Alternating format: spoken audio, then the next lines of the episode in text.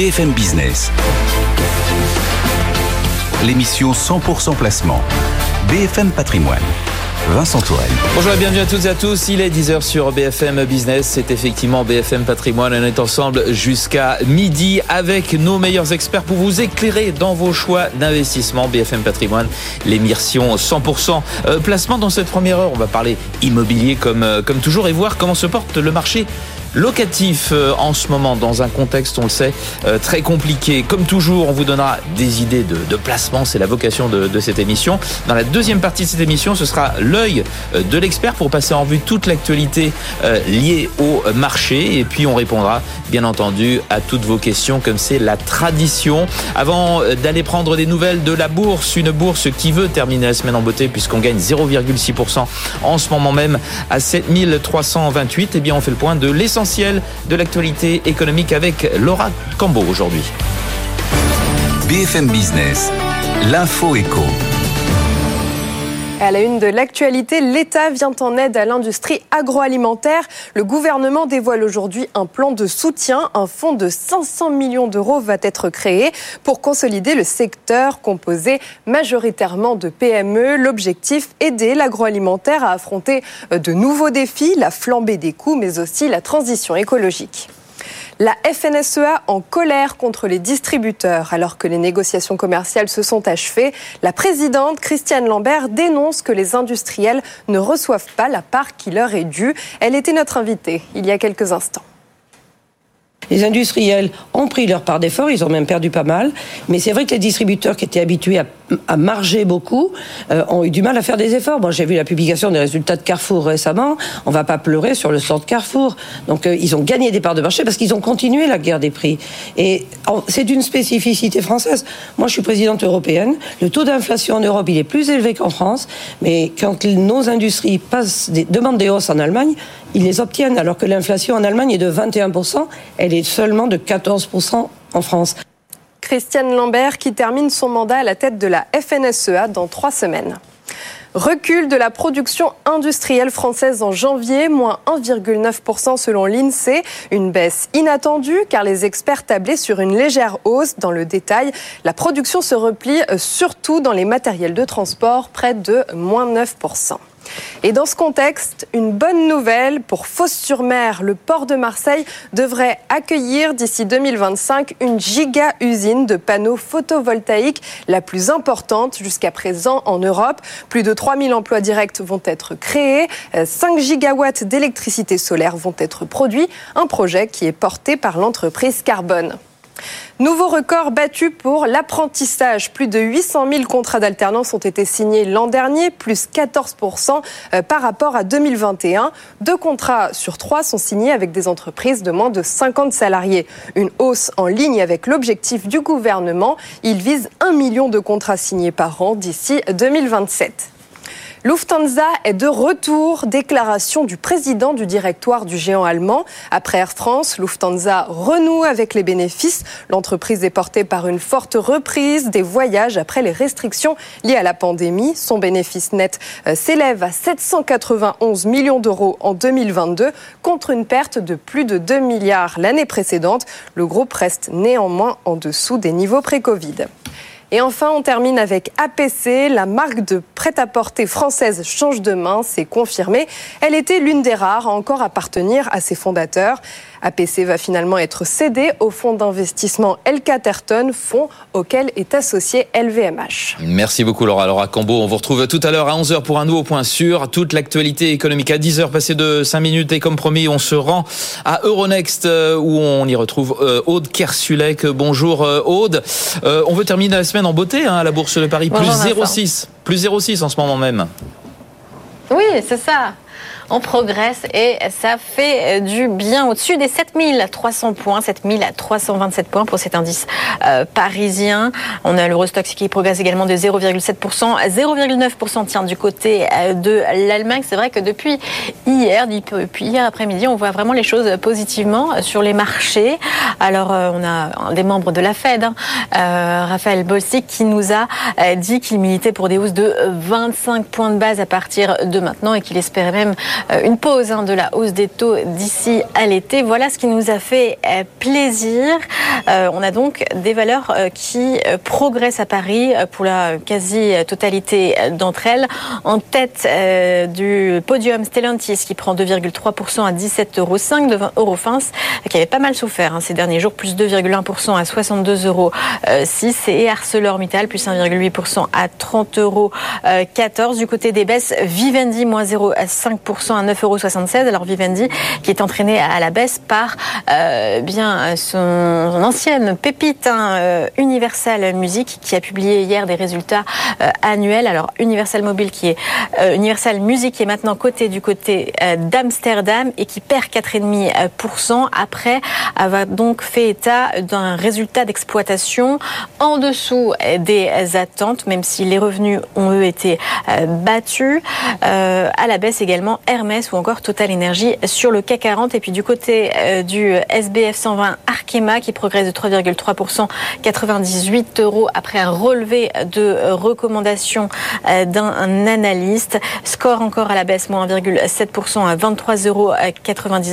Et puis d'autres résultats qui sont arbitrés par les marchés aussi, mais sur d'autres compartiments, notamment Bon Duel. Bon Duel, le chiffre d'affaires et la rentabilité progressent hein, pour ce premier semestre en Alors le chiffre d'affaires, il s'affiche à 1,2 million euh, d'euros. Les hausses de prix ont été passées et donc on est euh, assez rassuré du côté des analystes puisque la valeur euh, flambe jusqu'à plus 8% à 14,36 euros. Et puis Salvatore Ferragamo, là c'est en Italie, le luxe à l'italienne. Comme beaucoup de marques du secteur d'ailleurs, on a beaucoup dépensé en cette fin d'année sur les dépenses de marketing, de communication et donc on a un bénéfice net qui est un petit peu en dessous euh, des attentes et la valeur qui perd 1,5% à la bourse de Milan, 18,16 euros. Du côté des autres marchés, on a une stabilité euh, sur les taux obligataires qui ont vraiment progressé en ces derniers jours, 3,2% toujours pour le taux 10 euh, ans français et 2,7% pour le taux allemand. Et du côté des devises, l'euro-dollar est stable lui aussi au-dessus des 1,06$ et le Brent se, négocie à 84, 7 dollars. Voilà le euh, CAC 40 qui progresse en ce moment de 0,5% à 7324 points. Merci beaucoup Aude. Aude Kersulek, on remet ça à 11h euh, tout à l'heure. Hein. Je, je, compte sur vous depuis Euronext pour un nouveau point sur la Bourse de Paris. À tout à l'heure. BFM Business, BFM Patrimoine, Pépites Zepipo. Et ce rendez-vous Pépites Zepipo, c'est avec Guillaume Magre. Bonjour Guillaume gérant chez GSD Gestion en ligne avec nous. Votre pépite du jour, c'est Adyen. On dit comme ça. Adyen, on rappelle l'activité Exactement, donc c'est Adyen. Donc Adyen, c'est une entreprise néerlandaise qui fournit des solutions de paiement à travers une plateforme unique. C'est ce qu'on appelle les solutions omnicanal. Donc le secteur des paiements est un secteur dynamique, hein, offrant une croissance séculaire portée par la digitalisation de l'économie. C'est un secteur qui a souffert de la remontée des temps en 2022 mais qui sur le long terme reste très intéressant. Et Adyen est selon nous l'un des meilleurs acteurs pour jouer cette thématique et capter cette croissance. Euh, le secteur des paiements est divisé en quatre acteurs. On a les wallets, donc c'est par exemple Apple Pay, on a le Gateway, c'est WorldPay, l'Acquire, euh, on a Worldline en France, et le Scheme. Là, c'est un duopole et c'est Visa et Mastercard. Dans cet écosystème, en fait, Adyen est positionné au niveau euh, acquiring et gateway. Et la force d'Adyen bah, réside dans son efficacité opérationnelle et dans sa capacité à croître organiquement. C'est même deux qualités qui sont au cœur de l'identité d'Adyen, en fait. L'entreprise construit tout from scratch et n'a effectué aucune opération de M&A depuis sa création. D'ailleurs, c'est ce qui confère à sa plateforme un caractère unique et lui permet de réunir sous une même infrastructure l'acquiring et le gateway, réduisant ainsi bah, les, les coûts de frottement. À moyen terme, Adyen offre également de belles perspectives, hein, notamment sur la thématique de la finance embarquée, en proposant des services qui vont au-delà du paiement, comme la gestion du change et de la trésorerie ou encore le onboarding des nouveaux clients. Adyen souhaite ainsi créer un nouveau relais de croissance. Maintenant, si on regarde les dernières publications, donc elles ont été plutôt mal, plutôt mal accueillies par les, par les marchés.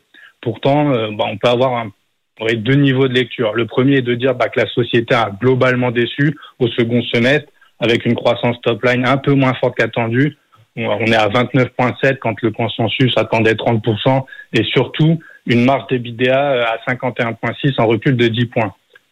Nous, le, niveau de lecture qu'on a, donc le deuxième point que je souhaiterais apporter, c'est que, bon, dans un contexte difficile, la, société, elle affiche quand même une croissance de 30% de son chiffre d'affaires, dont 62% de hausse pour les volumes processés en point de vente. C'est un marché qu'elle souhaite adresser et qu'elle souhaite conquérir. Donc après, si on se focalise sur la marge, le, point que les, marchés ont, fortement euh, pris négativement, bah, Adyen a recruté énormément sur euh, l'année passée, plus 52% en fait. Euh, donc ça a entraîné des dépenses liées au salaire d'une hauteur de 100%. Donc ça a pesé fortement sur ses marges. Mais si on regarde l'impact sur la marge nette, bah, on est à 42,4 en 2022, là on était à 46,9 en, 2020, en 2021. Donc c'est une dégradation beaucoup moins importante vu que sur la, marge des BDA, on retraite certains revenus. Donc nous, ça nous inquiète pas plus que ça.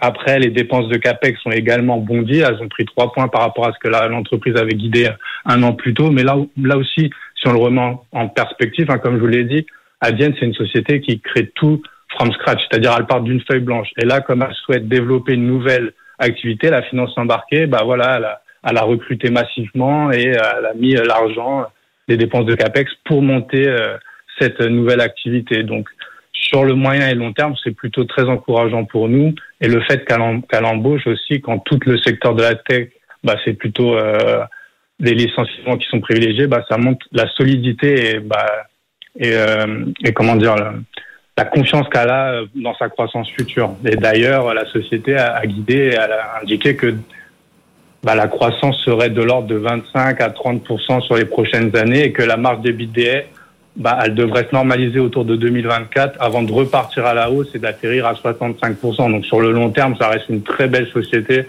donc c'est pour ça que chez nous, on est à l'achat avec un objectif de cours à 1700 euros. Oui, objectif de cours 1700 euros par rapport euh, au cours actuel, au moment où on se parle. Euh, Adienne, avec un Y, je précise, 1365 euros sur le marché d'Amsterdam, où est cotée cette euh, valeur. Donc spécialiste du secteur des paiements, qui est votre pépite euh, aujourd'hui, Guillaume Magre. Merci beaucoup d'avoir été bah, avec nous, gérant chez GSD Gestion. BFM Business, BFM Patrimoine, le point macro. Et c'est euh, Juliette Cohen qui nous rejoint pour ce point macro. Bonjour Juliette. Bonjour. Vous êtes stratégiste chez CPR AM, semaine euh, riche en chiffres d'inflation hein, que celle que l'on vient de, de, connaître. Hier la zone euro, avant cela on a eu l'Allemagne, la France, l'Espagne. Euh, quelles leçons tirer de, de, cette avalanche de publications Dernier chiffre en date donc zone euro qui a vu euh, l'inflation sous-jacente s'accélérer en, en, février, 5,6%, supérieure aux attentes. Qu'est-ce qui, qu'est-ce qui tire cette, inflation sous-jacente les, prix de l'énergie qu'on citait ces, derniers mois, finalement, sont relativement sages. Donc, comment expliquer cela? Alors c'est vrai que le, ralentissement des, prix d'énergie hein, s'est vraiment confirmé euh, en, février, euh, ainsi que la vigueur d'ailleurs des prix euh, alimentaires qui, qui elle aussi se confirme. ce qui tire l'inflation sous-jacente à la hausse en février, c'est vraiment les prix des services. Euh, qui euh, accélère fortement. Hein. C'est une progression de 4,8% euh, sur un an en février. On était à 4,4% en janvier, donc il y a vraiment une accélération très nette. Euh, les prix des biens hors énergie aussi sont, sont en hausse en, en février. Donc on voit qu'en fait, euh, la transmission des prix élevés de, de l'énergie hein, qu'on a pu observer sur, euh, sur les marchés met du temps à, à, se transmettre aux, entreprises et aux ménages et on est encore en train de voir cette transmission s'opérer.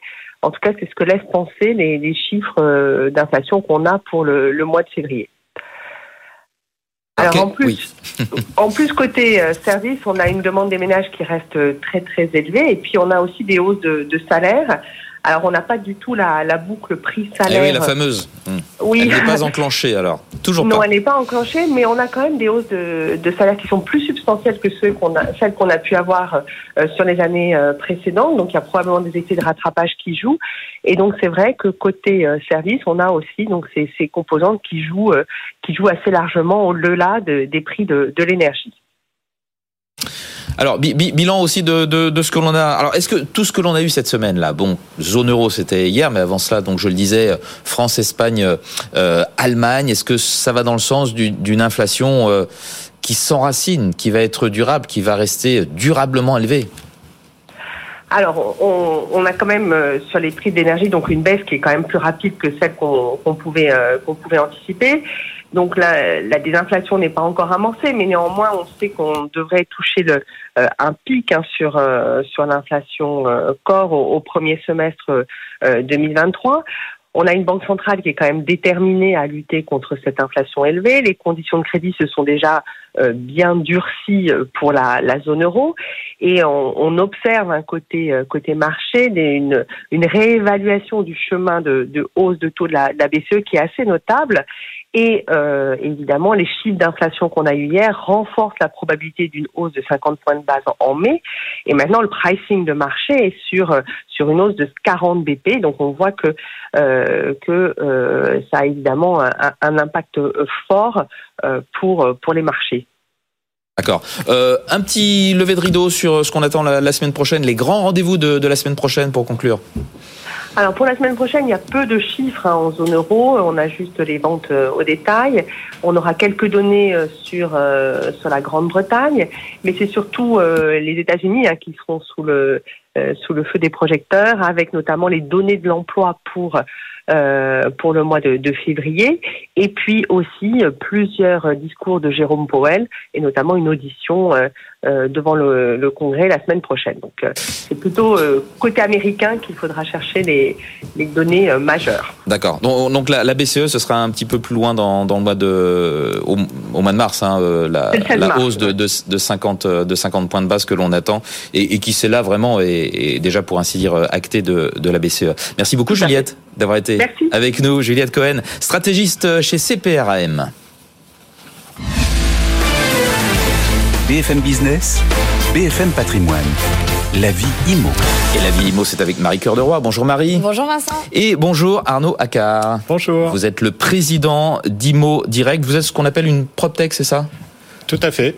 C'est très bien. Ok, ça résume. Euh, on va voir avec vous comment se porte le marché locatif. Hein. on parle souvent du, du marché euh, de l'achat, achat-vente et tout, mais marché locatif. Alors on sait le, le contexte est très compliqué, déjà avec l'inflation, la guerre en Ukraine, bien entendu, euh, qui s'ajoute à un contexte déjà tendu sur le logement, hein, notamment en vue des inquiétudes liées euh, à l'interdiction de louer ce qu'on appelle les passoires thermiques. quelle est la tendance depuis le début de l'année? Alors, écoutez, le, le, marché pour les investisseurs qui ont déjà investi se porte très bien. les loyers augmentent peu, mais ils augmente quand même. Hein. On, a plafonné l'inflation. On a plafonné euh, l'IRL, euh, mais on est quand même à 3,5%. Mmh. Voilà. Moi, j'ai quand même pas mal de locataires autour de moi. Encore ce matin, un collègue qui me disait Marie, 3,5%, euh, c'est beaucoup. Je dis bah, estime-toi heureux parce qu'en l'occurrence, ça a été capé à 3,5%. Ça aurait pu être bien pire. Parce que si c'était l'inflation, Donc mauvaise nouvelle pour les locataires quand même, et, et, mauvaise nouvelle aussi pour les propriétaires parce que vous considérez que c'est pas assez, non? Alors non, non. Moi, je pense que ce qu'il faut, c'est avoir des locataires qui puissent payer leur loyer. Donc, ça sert à rien non plus de faire trop d'augmentation. Et tous les prêts qu'on contractait euh, les propriétaires ces dernières années euh, étaient extrêmement bas. Donc eux, les prêts, euh, les taux de, de prêts de, de l'époque n'ont pas bougé. Donc, donc finalement, c'est plutôt une très bonne opération pour les pour les propriétaires. Puis il y a un autre phénomène aussi qui est vraiment intéressant pour les propriétaires, peut-être moins pour les locataires, c'est que il y a, enfin les délais. Nous, ce qu'on constate, c'est que les délais de mise en location ont vraiment chuté là ces derniers temps. nous, on est passé d'une moyenne nationale, puisqu'on est une agence nationale, de 18 jours à 15 jours en moyenne pour louer un logement. Mais ça, c'est un drame aussi, on va pas se mentir. C'est parce qu'aussi, on a une offre restreinte et une demande qui explose. Alors, c'est tout le paradoxe du moment. Euh, c'est qu'effectivement, euh, il y a de plus en plus de locataires. Pourquoi? Parce que tous ceux qui voulaient euh, acheter, un bien ne peuvent plus. Mais par contre, ça amène aussi des beaux dossiers pour les, pour les propriétaires. Et il y a aussi moins de capacité d'investissement pour un certain nombre de, de propriétaires, puisque les taux ont explosé, parce qu'ils subissent aussi euh, l'inflation. Mais par contre, ceux qui peuvent continuer à investir ont des très belles opportunités devant ah eux. Bah ça, ça semble assez paradoxal, vu, vu le contexte l'investissement, vous dites On est dans un on est dans un environnement effectivement assez paradoxal, mais euh, le, le, la valeur euh, de l'investissement locatif reste une valeur sûre pour pour pour les propriétaires bailleurs. Euh, les loyers, comme on l'a vu, donc augmentent légèrement, mais ils augmentent quand même. Ils sont restés stables toutes ces dernières années. Ils ont ils ont traversé les crises Covid, inflation, Ukraine, alors qu'il y a quand même beaucoup de secteurs comme les cryptos, la bourse ou autres qui ont fait des vrais yo-yo. Là, on est quand même sur des investissements où il y a de la visibilité. Mais je rebondis sur ce que dit Vincent quand même. Là où c'est effectivement paradoxal, c'est qu'à un moment donné, on dit qu'il y a des difficultés pour ceux qui veulent acheter pour habiter et qui restent donc locataires. Il y a quand même aussi des difficultés aujourd'hui pour investir, acheter pour mettre à la location. C'est quand même plus compliqué aujourd'hui que ça ne l'était hier. Ouais, ouais, non, mais ça, je peux pas vous contredire. Euh, c'est ce que je disais tout à l'heure. Euh, effectivement, il y a un certain nombre de, euh, de, de Français qui auraient pu devenir investisseurs ou qui sont devenus investisseurs ces dernières années et qui maintenant ne peuvent plus parce que l'accès au crédit est, est, plus compliqué. Mais voilà. Après, ceux qui peuvent. Et ceux qui disent, et ceux qui disent qu'il y a des opportunités du côté des passoires thermiques, vous croyez que ça peut être une bonne idée ou pas? Alors, de toute façon, il va falloir rénover euh, ce parc. Euh, c'est sûr que pour pouvoir le rénover, il faut des moyens. Mmh. Euh, Est-ce qu'on les paie vraiment moins cher ces, ces passeurs thermiques ah, Est-ce qu'il y a vraiment une grosse décote et que ça vaut le coup dans, dans, mmh. Alors, aujourd'hui, mmh. pas forcément encore, parce que vous savez que depuis le 1er janvier, euh, c'est juste sur euh, l'énergie euh, finale qu'on calcule. Et en fait, il y en a très très peu. Donc, c'est vraiment au 1er janvier 2025 que là, va y avoir vraiment tous les jets qui vont être interdits à la location. Et donc là, pour moi, dans les deux ans qui viennent, oui, il va y avoir une vraie, vraie décote sur, euh, sur tous ces logements. Hein. Vous nous alertez sur euh, la montée des impayés euh, de la part de, de, locataires et vous l'avez, vous nous alertez depuis quelque temps déjà là-dessus. Où en sommes-nous aujourd'hui? Bah, Ça se dégrade encore? Oui, malheureusement, ça se dégrade. J'ai fait le point hier sur le, le mois de février. Et on avait déjà en novembre 2022 dépassé, nous, sur l'ensemble de notre parc, 3% d'impayés, ce qui est déjà beaucoup, hein, sachant qu'on a une gestion hyper rigoureuse euh, de relance, etc. Et là, sur février, on s'approche euh, très très fort des 4%. Euh, c'est vraiment lié. On est connu ces, ces, dernières années en période de crise, c'était quoi Par exemple Alors avant Covid, c'était entre 1,5 et 2 ouais, ouais, Donc euh, là, on est sur un plus qu'un doublement euh, des impayés. Ça s'était pas vu depuis très longtemps, ça, ça, ça bah, Moi, de... vous n'avez jamais vu ça Non, moi j'avais jamais vu ça. Mmh. Euh, par contre, ce qui est certain, c'est qu'il y a de plus en plus de propriétaires qui sont conscients euh, de ces risques et c'est, c'est pas sont pas forcément des gens, des, des, fraudeurs, des escrocs ou autres. Hein, c'est tout simplement des, des gens, qui n'arrivent pas, qui n'arrivent plus à payer leur mais attention, enfin, je vous interromps parce que vous parlez effectivement des locataires. Lorsque je fais un investissement locatif, le locataire qui paye pas son loyer, euh, on voit que c'est quelque chose qui touche aussi les propriétaires.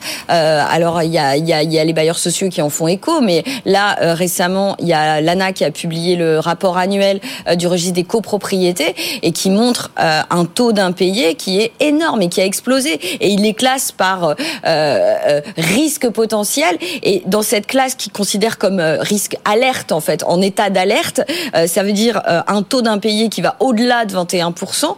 Cette part, elle a quasiment doublé euh, par rapport à l'année dernière quand on regarde sur les nombres de copropriétés dans le registre des copros. Donc vous avez plus de 20% d'impayés dans, de mémoire, plus de 200 000 copros en 2022. C'est énorme, c'est énorme. C'est un vrai problème. Alors sachant qu'en plus, dans, dans, les impayés de copros, il y a, oui, là on parle des charges. Hein. oui, voilà, il y a, peu il y a peu d'assurance. Par mmh. contre, lui, le propriétaire bailleur, aujourd'hui, il y a quand même des vraies solutions pour sécuriser ses loyers. Donc, euh, s'il y a une chose à faire aujourd'hui, même si votre locataire euh, paye, son loyer, c'est souscrire. une assurance. Ah ben, ça, ça coûte pas combien en pourcentage On est à 2,5%. 2,5%. C'est la moyenne du marché. Euh, c'est entre 2 et 3. 2%, moi, j'y crois pas parce que quand on va atteindre du 4% d'impayé, de, forcément, si l'assurance est à 2, ça va pas marcher. Et une fois qu'on l'a souscrit en début de bail, ça, reste le prix. Alors, on peut la, oui, le, le 2,5%, il va pas changer. On peut la souscrire en début de bail, mais on peut aussi la souscrire en cours de bail. Pour ça, il faut que le locataire ait bien payé son loyer les six derniers mois. D'accord. Parce qu'on imagine que l'assurance, elle n'est pas très chaude à nous assurer si on voit qu'effectivement, en l'occurrence, c'est un, mauvais payeur. J'avais quand même une question d'ordre pratico-pratique pour tous ceux qui nous écoutent. Euh, lorsque je souscris une assurance loyer impayé, a priori, il y a des choses que je peux pas demander au locataire, non? Les garants ou je sais plus quoi. il y avait quand même quelques trucs d'ordre pratico-pratique. Euh. Tout à fait. Il faut, euh, bon, bah, quand, quand c'est en début de bail, il faut un certain nombre de pièces. Hein, les, assurances modernes aujourd'hui ont ouvert aussi euh, leurs algorithmes pour euh, être capables de prendre des indépendants, euh, des expatriés, etc. Donc ça, ça a quand même bien bien évolué depuis deux ans. Et, et c'est vrai que quand on prend une assurance loyer impayé, on n'a pas le droit de cumuler avec une autre garantie. Mais ça n'a aucun intérêt d'aller cumuler avec une autre garantie. Il y a juste un cas où on peut le faire, c'est dans le cas des étudiants. Voilà. Mais les étudiants, nous, ce qu'on préconise, c'est du visal. C'est la garantie de l'État. c'est une superbe garantie. Visal. Visal. Visal. Voilà. Je connais pas tout, excusez-moi.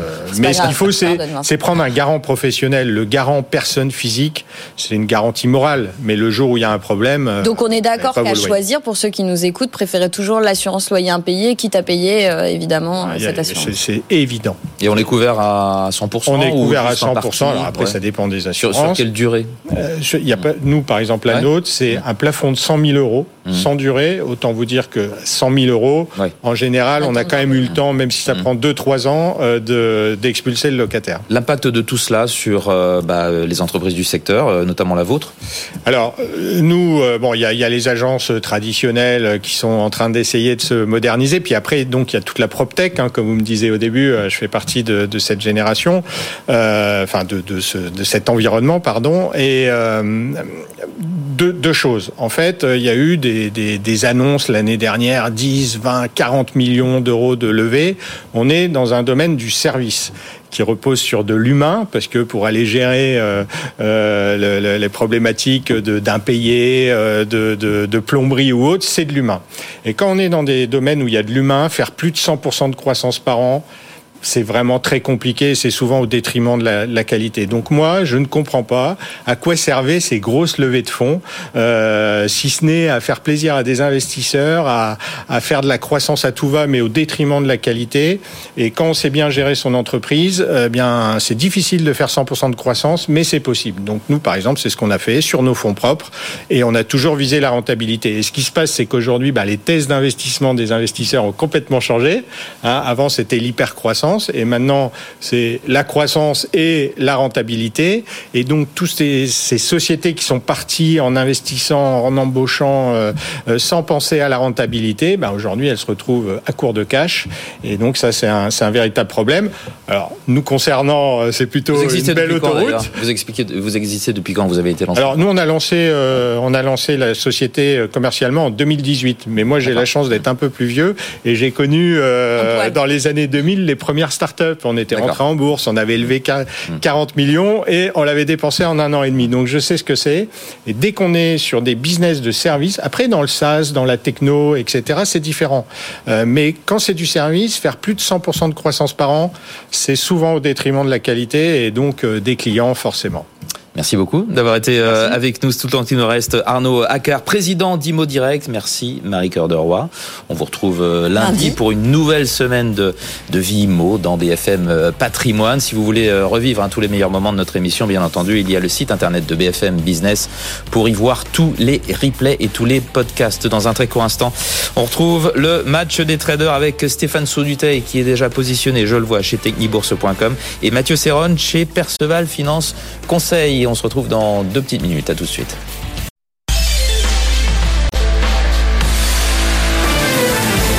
BFM Business. L'émission 100% placement. BFM Patrimoine. Vincent Tourelle. Allez, comme promis à 11h30, le match des traders avec Mathieu Serron chez Perceval Finance Conseil et euh, Stéphane Sauduteil chez technibourse.com. Bonjour messieurs, merci d'être avec nous en ce dernier jour de, de la semaine, en cette troisième séance du mois de, mars, qui est euh, une séance positive, plus 0,6% pour l'instant, hein, 7327, mais en tout cas, euh, on, veut, on veut terminer la semaine en beauté. Stéphane, on, on commence avec vous. Rien n'arrête ce marché, décidément. On voir que les bonnes nouvelles. Oui, c'est vrai, il a encore de la, de la ressource. Hein. Hier, on se, posait la question de, savoir si on allait rebondir sur ces fameux niveaux de, support très importants, très engageants aux États-Unis, euh, sur euh, le Nasdaq 100 les, euh, les 11 800 points et sur le Dow Jones les 32 500 points. Eh bien, il a fallu une toute petite baisse hein, des taux d'intérêt américains. Le 2 ans est passé de 4,93 à 4,87 pour justement bah, qui rebondissent et qui donne de nouveau hein, un bol d'oxygène à, ce, ce CAC 40.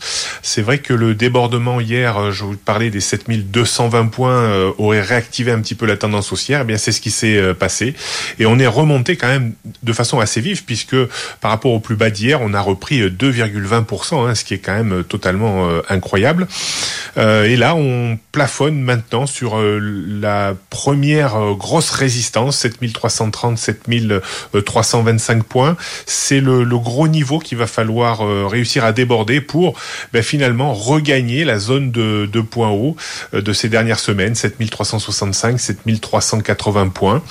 Donc on voit hein, toujours ben, de l'appétit pour pour le risque. Dès que ça va un petit peu mieux aux, États-Unis, eh bien on surperforme les, les indices américains.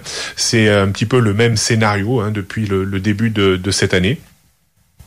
Donc euh, voilà, aujourd'hui on va surveiller les 7325-330 points. Euh, je crois qu'il faudra quand même attendre euh, peut-être pour réussir vraiment à les, déborder le, PMI des services aux États-Unis qui tombera à 16 heures. sinon au niveau des, supports, eh bien le, le, premier support cohérent est quand même un petit peu plus bas que les niveaux actuels, c'est 7260 points. Il faudrait repasser en dessous de ce niveau pour réaffaiblir un tout petit peu la, la reprise qui a eu lieu depuis, euh, depuis hier matin. Euh, voilà. Et donc, si on passe au-dessus des 7325-330, on pourrait viser les 7365 points, euh, peut-être dans, dans l'après-midi, si le chiffre du PMI manufacturier des, pardon, le PMI des services était, était correct, en fait. Voilà. Donc on pourrait aller encore plus haut. Mathieu, Mathieu Serron chez, chez Perceval Finance Conseil, on, est sur le point de connaître une, semaine nettement positive là, hein, au, rythme où vont les choses. Oui, semaine euh, positive, mais quel contre-pied une nouvelle fois. Euh, hier matin, on ouvrait avec un gap à la baisse et euh, une sortie par le bas d'une période de 12 séances. Et puis ce matin, on revient et à proximité des plus hauts, à 1% près, on est sur les plus hauts, même moins d'un pour cent sur les plus hauts, avec un gap à la hausse dès l'ouverture. Et voyez, dans ces phases de, de, de doute, comme on, peut rencontrer lorsque l'on intervient sur les marchés, comme hier, en se disant, bon, moi, voyez, je, je confirmais l'idée d'acheter encore euh, ben, qu'est-ce qui nous permet de, de, de, tenter ce genre de choses? Eh ben, C'est le fait de se raccrocher à la tendance de fond. Et la tendance de fond, elle reste, elle reste haussière. Alors oui, on, on tend vers vers une neutralisation, un biais neutre à court terme, puisque euh, ça fait 12 euh, maintenant, on amorce une 13e séance entre les mêmes limites, alors des limites qui sont assez larges, entre 7002 euh, et, et 7004. Donc on tend vers un biais neutre à court terme, mais sur le fond, il n'y a absolument aucune faiblesse. Et ce ne sont pas les replis que nous avons eus, alors qui sont impressionnants, hein, que nous avons eu vendredi dernier ou qu'on a pu avoir hier, qui remettent en question quoi que ce soit. et qu'est-ce qui explique cette, cette reprise? Qu'est-ce qui explique fondamentalement cette reprise ben, Rien du tout. Alors une toute petite détente sur les taux, mais mais bon, c'est quand même euh, très léger. On a des taux qui qui reste haut perché, le 10 ans US au-dessus de, de 4, euh, le 10 ans français 3,23, le 10 ans allemand 2,74. Donc on a des taux euh, qui restent qui restent haut perché, comme les indices d'ailleurs, avec toujours euh, des résultats d'entreprise qui restent bons. Alors ce matin, il n'y a pas énormément de publications, mais on a eu CGG qui a publié ses chiffres avec des résultats du T4 qui sont bons, un résultat net positif, ben, positif, le résultat net, et un carnet d'ordre bien rempli. Donc donc on voit bien qu'au niveau des, des, des, sociétés, bah, leur, leur, santé va plutôt bien. Au niveau de l'économie, ça reste toujours aussi poussif. Hier à 11 h on a eu euh, l'inflation européenne qui est ressortie encore euh, supérieure aux attentes. Alors en repli par rapport au mois précédent, mais supérieure aux attentes. Donc euh, toujours des, des marchés qui restent imperturbables. Voilà, c'est vraiment ça qu'il faut souligner, imperturbables, avec une bonne capacité à, à rebondir. Et c'est toujours pareil, quand on a des rebonds aussi violents comme c'est le cas là, ben, regardons le comportement des valeurs du luxe. Et hier après-midi, eh bien, euh, enfin hier, le mouvement d'hier, 3, entre 3 et 3,5% de reprise euh, sur LVMH et sur euh, Kering. Bah, quand on sait que le secteur du luxe pèse 25% dans le CAC 40 et, et 13% pour LVMH, ben voilà, la messe est dite. Hein. Donc il suffit d'une belle variation sur ces valeurs-là pour vous faire remonter assez fortement euh, le CAC 40. Aux US, bon, ben en effet, comme le disait Stéphane, les niveaux support que l'on surveille tous euh, tiennent. Euh, le SP500 ce moment est pas très agréable d'ailleurs à travailler, euh, je trouve, parce qu'il n'y a pas, il y a pas véritablement euh, de tendance. Comme je disais hier, on arrive au bout du bout de quelque chose. Est-ce qu'on va rentrer dans une phase avec une dégradation un petit peu plus forte, ou est-ce que les indices vont tenir? Pour l'instant, tant qu'on reste du bon côté, on peut considérer qu'ils euh, devraient tenir, mais bon, ça reste assez, assez poussif tout ça.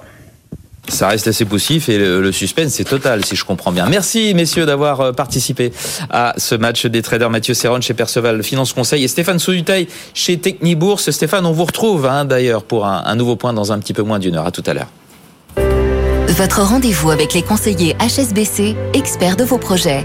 Plus d'informations sur hsbc.fr. Avant de retrouver nos invités euh, suivants, le point sur la tendance à la bourse de Paris. Euh, on est en hausse pour la deuxième séance euh, consécutive et on est bien parti pour connaître une semaine positive à la bourse de Paris. Plus 0,6% actuellement avec un CAC 40 à 7328. Les valeurs qui se distinguent à la hausse au sein de l'indice. ArcelorMittal plus 2,2%.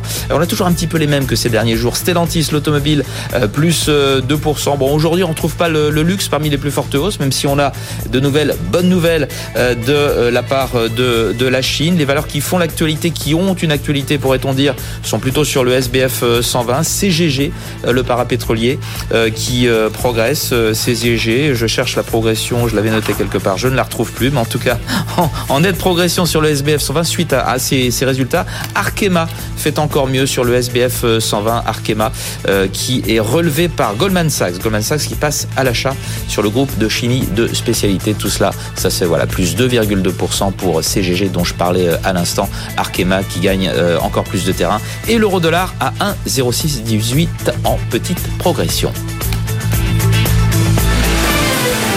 BFM Patrimoine, l'émission 100% placement sur BFM Business.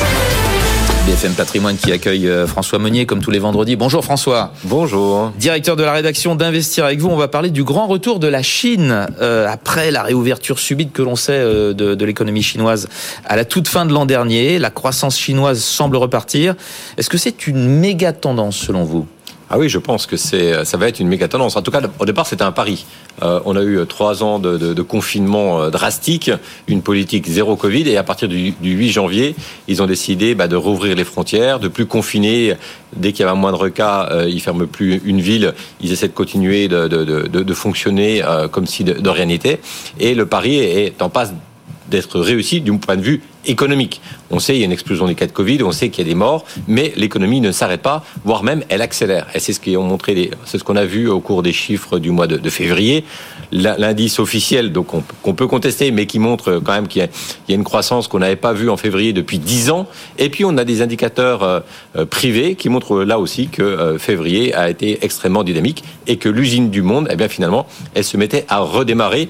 Et quand ça bouge en Chine, eh bien il y aura forcément des conséquences un peu partout euh, sur des nombreux secteurs, des nombreuses valeurs. Et donc, euh, nous, on pense que c'est euh, une méga tendance. Après, j'ai envie dire, trois ans euh, quasiment d'hibernation de la Chine. Mhm. Alors justement, quels sont les secteurs qui euh, vont profiter le plus de cette euh, perspective de surplus de croissance liée à la Chine? Alors c'est difficile encore aujourd'hui d'estimer quel va être le niveau de surplus de croissance, mais comme vous le savez, la bourse est un marché d'anticipation et les investisseurs ont déjà commencé à, anticiper massivement bah, le fait que bah, voilà, la, Chine allait probablement aller de l'avant. Donc on a les valeurs qui sont liées à tout ce qui est cyclique, parce que qui dit surplus de croissance en Chine dit finalement bah, un peu plus plus de croissance dans le reste du monde, notamment en Europe où on redoutait une récession euh, euh, pour le début de l'année et finalement la récession elle va être, évitée grâce à un hiver doux d'un côté, mais aussi grâce à une fait que la, Chine euh, va beaucoup mieux.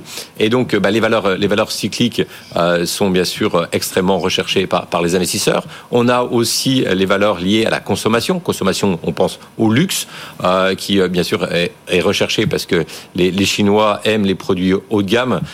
Ils aiment les produits LVMH, ils aiment les produits Hermès, euh, ils aiment Montclair, enfin bref. Mm. Euh, et ça, donc ça, bien sûr, ça, ça redonne une vraie bouffée d'oxygène à, à, ce secteur. On a bien sûr le tourisme. On attend à partir de, de, de, cet été, eh bien, à nouveau un, un, tourisme chinois, un tourisme asiatique qui qui voyage, qui va probablement aller aussi en, en Europe. Je et c'est le patron d'accord qui dit 150 millions de Chinois qui vont voilà, donc c'est voyager de nouveau. Absolument. Et on, donc espère bien en capter une bonne partie. Une bonne partie. Donc l'hôtellerie donc Accor, Intercontinental Hotel. Mm. Euh, on a bien sûr euh, tout ce qui est lié ben, à l'aéroportuaire, à Groupe ADP. Euh, on a Vinci. On a les, acteurs qui s'occupent des réservations, comme Amadeus en, côté en, Espagne. Donc tous, tous ces secteurs-là vont bien sûr profiter eh bien de cette, de cette reprise économique chinoise. Bon, tout ça c'est très bien, mais ça va générer de l'inflation. C'est ce qu'on entend souvent dire à propos de des conséquences de la réouverture de la Chine. Ça, c'est comme ça d'un seul coup là. Ça, c'est le, le, côté, je veux dire négatif, la face eh obscure de, cette, de ce surplus de croissance,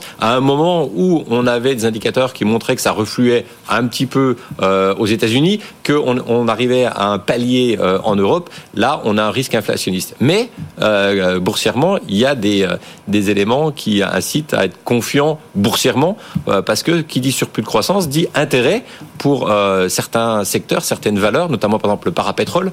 On le sait que les compagnies pétrolières ont gagné énormément d'argent. on en a discuté longuement sur des résultats 2022, super profit pour certains, mais une partie, bien sûr, il y aura des dividendes, mais il y aura aussi de l'investissement.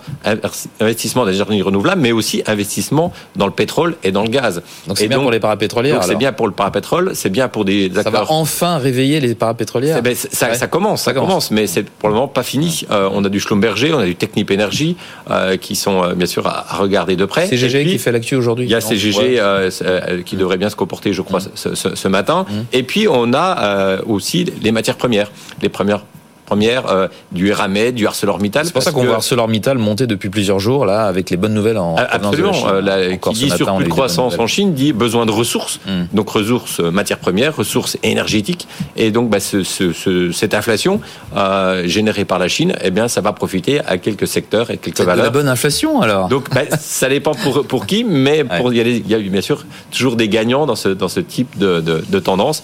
Et en tout cas nous chez Investir, on est convaincu que c'est une méga tendance. François, est-ce qu'on achète les valeurs liées au redémarrage de la Chine, même si euh, bon, on peut on peut les, les identifier de façon générale comme ça, euh, et que ce sera plus euh, peut-être plus clair au fil des au fil des semaines et des bah, mois. le, le, le, la complexité en, bourse, c'est qu'une fois que vous êtes sûr que c'est une méga tendance, que vous êtes sûr que la Chine redémarre bien, eh bien, j'ai envie de dire, le marché est fait, les hausses sont déjà derrière nous. Donc c'est, je pense que c'est encore intéressant aujourd'hui parce qu'il y a encore des doutes. Hein. Hmm. Euh, là, on a eu un bon mois février, mais est-ce que février, ça va faire l'ensemble de l'année? Est-ce qu'il n'y aura pas de rechute? Est-ce que tout va bien se passer? Voilà, il y a encore beaucoup de, suspense, beaucoup d'incertitudes. Donc euh, nous, on pense que c'est intéressant aujourd'hui d'avoir des, valeurs euh, liées à la Chine dans un portefeuille, mais bien sûr, il ne faut pas avoir que ce type de valeur pour donner un ordre d'idée, je, je, pense que c'est intéressant de, se dire, bah voilà, dans un portefeuille, il faut qu'on ait à peu près 15% euh, des titres liés à cette thématique mmh. euh, que nous on appelle méga tendance. Mais euh, bien sûr, il faut diversifier, toujours diversifier. C'est quand même faut pas avoir mal, 15%, 15% quand même sur un sur un portefeuille, c'est pas mal. Oui, c'est sur la Chine seule, enfin Chine, ce qui est lié à la Chine. Mais disons que nous, ce qu'on qu'on cherche dans les quand on essaie d'acheter une valeur, c'est quelles sont les sociétés qui pourraient surprendre agréablement. Mmh. Et lorsqu'on parle de surplus de croissance, on, attend révision à la hausse du, bénéfice net par action, qui est un élément euh, déterminant pour euh, valoriser les entreprises. Mhm. Donc là, on a potentiellement quelques bonnes nouvelles à attendre. François, merci. François Meunier, vous restez avec nous pour, euh, pour écouter Angé Kovalek. Bonjour Andrzej. Bonjour. Directeur général de, de Moneta AM. Vous, allez nous parler des foncières cotées. Petite parenthèse, euh, la, Chine, la thématique de la Chine pour vous, euh, euh c'est, ça va bénéficier véritablement à la, à, la, croissance ou savoir, savoir plus d'inconvénients que d'avantages avec de l'inflation? Qu'est-ce que vous dites chez Moneta? Alors, je, je partage l'enthousiasme de, de, de, François sur cette thématique. Et c'est vrai que François a surtout mentionné des sociétés de la consommation et moins des sociétés d'infrastructures. Euh, il faut savoir que la Chine, euh, les, les 15 dernières années, avait tiré essentiellement son, sa croissance euh, par, par l'immobilier. Ils ont, ils ont construit, ils ont même surconstruit. Ils ont construit aussi euh, bah, des, des, travaux d'ingénierie Il y a, un géant qui est en difficulté, on n'en parle plus là. Evergrande, voilà, Evergrande, qui est en 300 milliards de dettes depuis, depuis, depuis deux ans sous cocon. Et ben voilà, il y a 50 000 logements vides, 50 millions de logements vides au, en, en, Chine. Donc je pense que côté euh, immobilier, qui représente quand même 28% euh, du PIB chinois, enfin l'écosystème de l'immobilier, il n'y a pas seulement l'immobilier, l'ameublement, les crédits, etc. Ça, ce sera euh, la partie faible de la croissance chinoise. Mmh. Par contre, la consommation, je suis pleinement d'accord avec, avec François. Euh, là, euh, ça, ça, risque de nous surprendre positivement, d'autant plus que février, euh, les, les, signaux sont bons, alors que c'est plutôt un mois où il se passe peu de choses, puisqu'on a le nouvel an chinois. Oui. Et donc, on peut être assez mmh. optimiste pour, pour les mois qui viennent. Bon, la transition est toute trouvée entre la Chine et les foncières, puisque vous nous avez parlé d'immobilier chinois. les foncières cotées, donc, après une année 2022 douloureuse, où en sont ces, ces valeurs et est-ce que 2023 peut être l'année du rebond pour euh, pour, ces valeurs. Euh, il a été assez spectaculaire déjà, euh, on peut le dire, hein, depuis le début de l'année, ce, ce rebond. Qu'est-ce que ça présage de la suite? Oui, c'est vrai qu'on a eu on a eu une année une année difficile. Euh, difficile, c'était le pire secteur de tout, enfin tout secteur confondu euh, en Europe. Avec pour certaines la plus grande foncière européenne, c'est Vonovia. C'est une société qui a plus de 500 500 000 logements en Allemagne, un patrimoine de 100 milliards d'euros son cours a baissé de 55% l'année dernière. Il a oui, de, par deux, quoi. de plus de 20% mm. euh, depuis, depuis le début de l'année, enfin sur le mm. mois de janvier. Alors après, on a eu aussi des, des fortes baisses de, de Gessina ou d'Unibail, 20%. Euh, qui ont été recouvertes en, en, en, janvier. Alors Unibail, il faut juste rappeler que le cours avait, avait été divisé par 4 par rapport à ses plus hauts les années précédentes. Hein. Donc disons, la sous-performance de, de, de, de 22 n'est que, que, que, relativement modeste. Mais en tout cas, il y a eu un fort rebond. Pareil pour Covivio, perdu 30%, rebondi. Mais cette hausse euh, se ralentit, se tasse, et ah. voire on assiste à un certain, euh, à un certain nombre de reculs depuis, depuis début février. Et ça, c'est essentiellement euh, lié à des craintes de, de, de, de poursuite de, euh, d'un environnement de taux élevé pour plus longtemps. Hmm. Puisqu'il faut savoir que les foncières euh, cotées, elles ont beaucoup de dettes et aussi leur actif principal est valorisé. Euh, le principal paramètre de valorisation, euh, ce n'est pas le seul, mais le principal, ce sont les taux d'intérêt.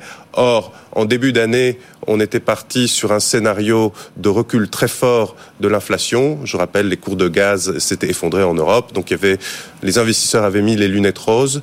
Or, on est peut-être un peu rattrapé par la patrouille, et ça, c'est, ce sont les chiffres que nous avons eu. C'est vrai qu'on parle plus de désinflation. Sur, hein, l'inflation française, par exemple. Surtout avec les chiffres qu'on a eu cette semaine. Hein. Cette semaine, mmh, voilà. D'accord.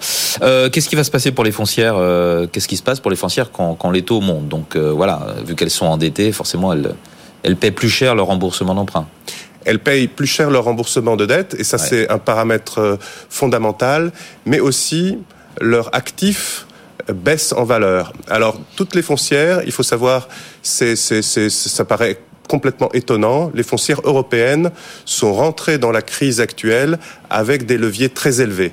40% en moyenne euh, comparé à l'actif euh, net, euh, enfin au, patrimoine. Donc 40% de l'actif, c'est beaucoup. Euh, mais... Ils n'ont pas jugé bon de se désendetter quand non, c'était encore possible. en fait, les foncières, les, les, dirigeants des foncières n'ont en général en tête euh, que, que la dernière crise qui avait eu lieu. Or, la crise de de Lehman Brothers pour les foncières européennes avait été plutôt clémente, hmm. puisqu'en fait, les foncières à l'époque étaient prudentes, puisqu'elles avaient le souvenir de la crise des années 90 en France, hmm. qui avait été horrible. Hmm. Par contre, celle qui s'était faite prendre euh, par la crise de Lehman, c'était les foncières anglaises, qui elles avaient euh, eu l'imprudence d'avoir des bilans un peu un peu un peu lourds et du coup ont toutes été obligées de faire des augmentations de capital très douloureuses en 2009.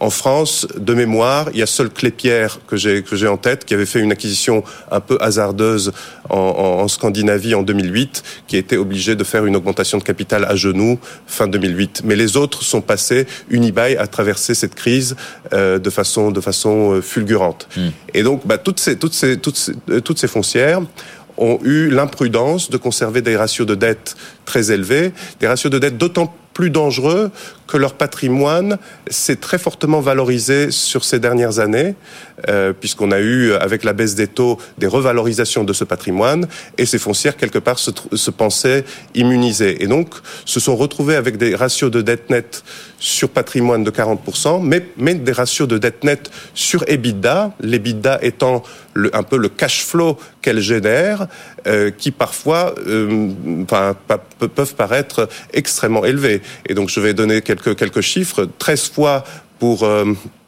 pour Gessina ou pour Unibail, 14 fois pour, pour Covivio et même 19 fois pour Colonial. Colonial, c'est la maison mère de Société foncière lyonnaise, mhm. euh, une, une, société qui possède plein de patrimoine. Donc ça veut dire que ces sociétés, à 19 fois, enfin même à 15 fois, sont incapables de rembourser leurs dettes avec le cash flow qu'elles génèrent et donc sont obligées de compter sur le refinancement, sur le refinancement de cette dette.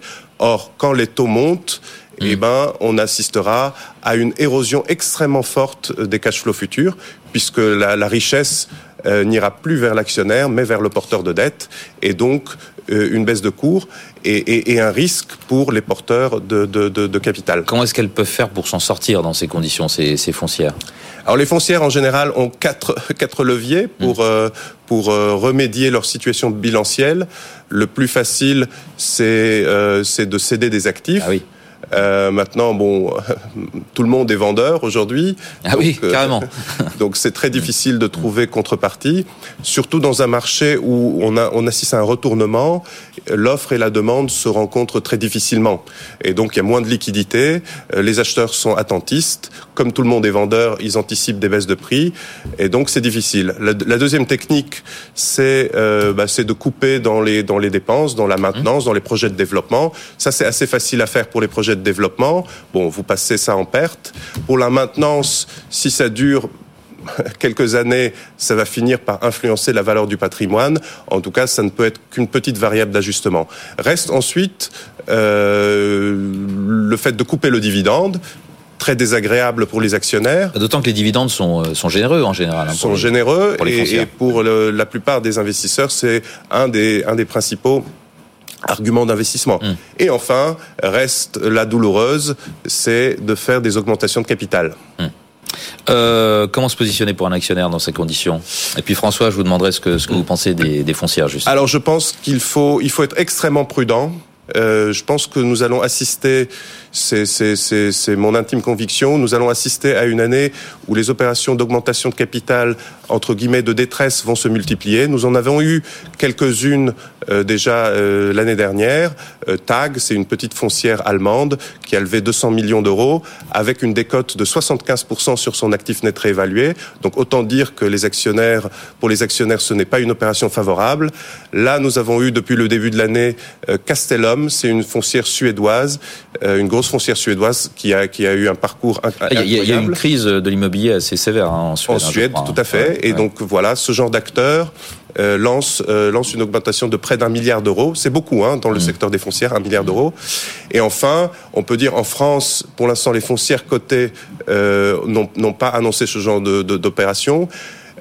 Mais on peut, on peut si on quels sont, quels sont les plus les plus à risque, on pourrait dire. Euh, si on considère Corpea et une forme de foncière ouais. avec exploitation, c'est un cas particulier. Hein. Euh, bon, on peut dire aussi c'est un cas particulier. Ouais. Et voilà, ici on assiste à un cas extrême d'une débâcle euh, qui est qui est un mix de débâcle opérationnel, mais aussi immobilière. Il faut il faut pas il faut pas mmh. oublier Corpea avait 9 euh, milliards, enfin il a toujours 9 milliards de d'immobilier à son bilan, et donc une partie des problèmes euh, aujourd'hui d'Orpea, pourquoi son cours de bourse baisse autant C'est parce qu'il y a beaucoup de dettes en face à cet immobilier qui aujourd'hui vaut moins. Donc voilà, donc euh, je pense qu'aujourd'hui, euh, les sociétés qui, repoussent le problème, euh, elles se mettent en danger. Euh, et donc, si moi j'étais euh, dirigeant de ces sociétés, je profiterais en tout cas de, de, des rebonds de cours pour renforcer mon bilan, parce que euh, le risque est très fort que je ne puisse pas vendre mon, mon, mon actif à des conditions raisonnables, et aussi que je doive faire des augmentations de capital dans des conditions plus douloureuses demain. Et donc nous, on resterait à l'écart de tout le secteur, euh, puisqu'il n'y a pas d'acteur, à notre avis, qui, qui puisse être à l'abri euh, dans les conditions actuelles. François Monnier, votre avis sur les... Euh sur les foncières? Oui, je pense qu'il faut, il faut être, investir. Il faut être prudent euh, parce que je, les foncières, en fait, euh, ont face à elles deux grands euh, handicaps. Le premier handicap, c'est la dette, et le deuxième handicap, c'est euh, la visibilité sur leur activité, parce que le foncière de bureau, euh, on manque de visibilité parce qu'on ne sait pas encore exactement comment les entreprises vont gérer la notion de flex office, de télétravail, et puis les foncières bien sûr de commerce avec le développement de, l'e-commerce. Donc euh, deux handicaps, c'est trop. Il faut résoudre un des deux, et le seul qui est aujourd'hui en passe d'être résolu par le management, c'est la dette la dette par des augmentations de capital pour essayer après de se concentrer sur comment on réorganise euh, les bureaux ou les, les, commerces pour faire face euh, à ce qu'on appelle la disruption. Mmh. Et le handicap de la dette, bah, ça, va, ça peut se résoudre que par une augmentation de capital, puisqu'on l'a vu, les dividendes, c'est pas suffisant. Unibail a décidé de supprimer pendant plusieurs années ses dividendes, mais on voit bien que c'est juste un pansement sur une plaie. il faut vraiment... Les plus fragiles, hein, parmi les, les foncières côté française, bah, on parlait d'Unibail, il y a Clépierre, il y a ICAD. Mais, mais elles, sont un peu, elles ont toutes le, même, le même problème parce qu'il y a une disruption de leur activité. Après, à un moment donné, on disait... Bah, bien qu'ils sont plus diversifiés que d'autres, non, non bah, On disait que le bureau, ça pouvait protéger plutôt que le, que le commerce, mais on voit que le bureau, avec le télétravail, avec le flex office, ça change complètement la donne. Donc finalement, on n'a pas beaucoup plus de, de visibilité. Est-ce qu'il y a trop de bureaux, pas assez de bureaux, etc. Et même chose sur, sur le commerce. Euh, alors on a besoin, on voit bien, les, les, les clients ont besoin d'aller de, dans des grands centres, etc., pour voir des, des objets plutôt que passer uniquement derrière leur, leur, leur écran des, des, commandes. Mais euh, derrière, comment ça se matérialise Donc, ce, ce, la visibilité, elle, est, elle a un prix. Et pour, euh, pour avoir euh, confiance et aller sur ces, sur ces valeurs-là, il ne faut pas qu'il y ait euh, derrière le coup près de la dette. Donc, il faut pouvoir avoir du temps devant nous pour pouvoir, parce que quand on achète une action, on n'achète pas un produit dérivé avec une échéance, il faut qu'on ait du temps long. Et pour mm. avoir du temps long, il faut avoir un bilan solide pour après se concentrer sur le compte de résultat. Si on a un bilan qui est difficile avec un compte de résultat, avec manque de visibilité, il y a beaucoup trop de risques et j'ai envie de dire, il y a beaucoup mieux à faire ailleurs. Pourquoi s'endetter avec une foncière? C'est ce qu'on retiendra. Merci François et euh, Angé. On vous retrouve tout à l'heure hein, dans 45 minutes pour répondre à toutes les questions de nos auditeurs, de nos téléspectateurs. Je ne vous ai pas demandé la une euh, d'investir. C'est la Chine. La Chine, le grand retour. Euh, les valeurs. J'avais aussi bien servi par soi-même. Absolument. Merci à vous deux et à dans trois quarts d'heure. Euh, bien entendu, euh, j'invite nos téléspectateurs. Voilà, nos téléspectateurs voient la une des euh, d'investir. Effectivement, c'est le dragon chinois. Je la décris pour les pour les auditeurs euh, qui peuvent retrouver, bien entendu, tous les meilleurs moments de cette émission sur le site de BFM Business, bfmbusiness.com pour tous les replays et tous les podcasts. On va faire une toute petite pause et se retrouver dans un très court instant pour la deuxième heure de cette émission BFM patrimoine. Il sera 11h. À tout de suite.